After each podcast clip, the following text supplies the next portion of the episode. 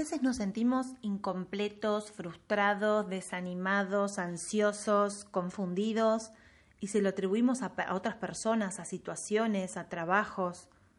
Sentimos como una sensación de, de incompletud, como que está faltando algo en nuestra vida y tendemos a buscarlo afuera. Entonces acá te doy la noticia. No lo vas a encontrar. ¿Por qué? Porque aquello que nos haga vibrar y nos dé vuelta la cabeza, no vamos a encontrarlo afuera jamás. ¿Por qué? Porque esas cosas que están fuera son solo disparadores de emociones, pensamientos, habilidades y sentimientos que llevamos adentro.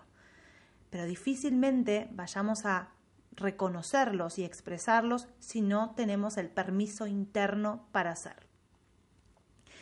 Che, Caro, no, no, no estaría entendiendo, me dijo. una amiga el otro día a la que le planteé esto así como en medio de, un éxtasis. Entonces, bueno, tuve que elaborar como una imagen para que sea más sencillo. Imagínate, no sé, que te regalan una, una bikini fucsia. Los hombres que escuchan pueden hacer la analogía con una zunga, si quieren, no sé.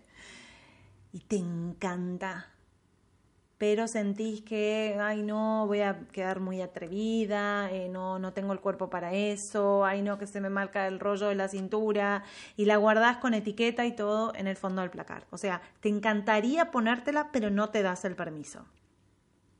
Explicado con este ejemplo pavo, parece una, una, una pavada, justamente, pero te pido que te pongas un segundo a pensar en cuántas veces te frenaste de decir te quiero por no quedar pesado o que no te rechacen. ¿Cuántas veces te frenaste de cantar en un concierto porque no, yo soy desafinado, desafinada? ¿Cuántas veces hubieras salido de cara lavada pero te maquillaste como una puerta para que los demás te vean bien? ¿Cuántas veces comiste cosas que sabías que te hacían mal para no decir que no a otros? Y con todas esas pequeñas acciones, nuestra esencia y nuestra autenticidad van quedando sepultadas sin siquiera darnos cuenta. Y entonces, por ejemplo, llega el momento de conocer a alguien. Y mi esencia está sepultada bajo dos toneladas de formas, de hábitos, pensamientos, miedos, creencias. Y llega el día de la cita, ¿no? Por ejemplo. Entonces, el personaje que construiste llega a la cita. Y el personaje que creó la otra persona llega a la cita habitan esa mesa como mínimo seis personas. La verdadera persona que sos, la verdadera persona que el otro es, tu personaje, su personaje, la idea que te vas creando del personaje que tenés enfrente, la idea que esa persona se va creando de tu personaje.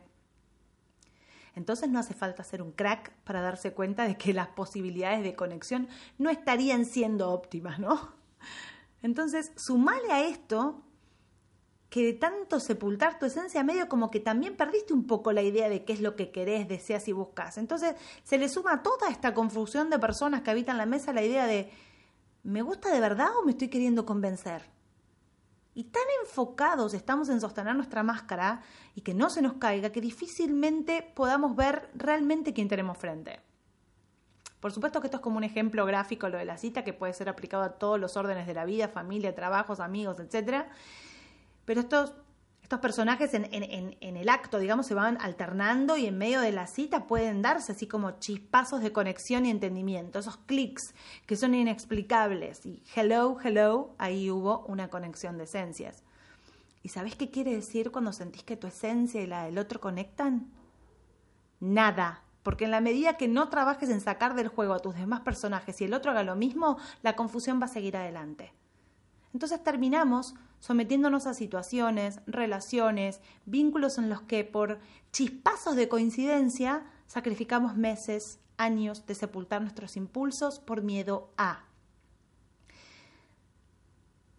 A veces es más fácil expresar estos conceptos con la idea de la cita o las parejas, pero la base de todo tiene que ver con el acto de falta de, respeto y falta de, honra a nuestra esencia, ¿no? A ir olvidándonos de quiénes somos, de convertirnos en etiquetas caminantes, etiquetas que nos eligieron también.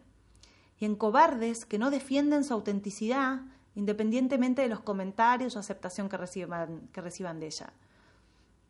De hecho, mi consulta de coaching está plagada de gente que no sabe dónde quiere ir porque se olvidó de quién es Entonces hay que empezar a habilitar espacios conscientes en los cuales el permiso a ser se haga carne. Y lo más importante es que estos permisos, por mayor ansiedad que produzcan, son actos de autorrespeto. Entonces te invito a que pienses o que digas en voz alta, que es súper efectivo, por respeto a mí y empieces a hacer de forma diferente aquello en lo que venís negando tu esencia más auténtica. No sé, si sos de ir para adelante y te frenás el impulso por miedo a que te diga que no, por respeto a vos, expresá lo que sentís. ¿Qué preferís? ¿Que te rechace otro o rechazarte vos, en primer lugar? Sos una persona espontánea y no sé, te encanta cantar, bailar, pero hay otros que pueden pensar que sos un desubicado, desubicada. ¿Y cómo se siente ubicarte vos de una manera que no te suma? ¿Te sentís cómoda sin maquillaje, pero hay otros que te ven cara de cansada? ¿Y cómo se siente enmascararte y cansarte vos misma de la ficción que A ver, queda claro que vivimos en sociedad, que hay normas y reglas que respetar, que hay que tener un cierto registro del otro. No los estoy invitando a romper las reglas sociales establecidas. Sí los estoy invitando a romper las cadenas que ustedes mismos fueron poniéndose o que fueron dejando que otros les pongan. Les puedo garantizar que en el momento que sienten que su esencia auténtica se está expresando, dejan de culpar al entorno por la incompletud, se conectan con sus tesoros y hasta en la mayor de las adversidades se sienten en estado de plenitud y de pleno recurso. Entonces, te pido, revelate, sacate la máscara, expresa tu autenticidad y construí desde allí. Te firmo acá que no te vas a arrepentir. Nos vemos.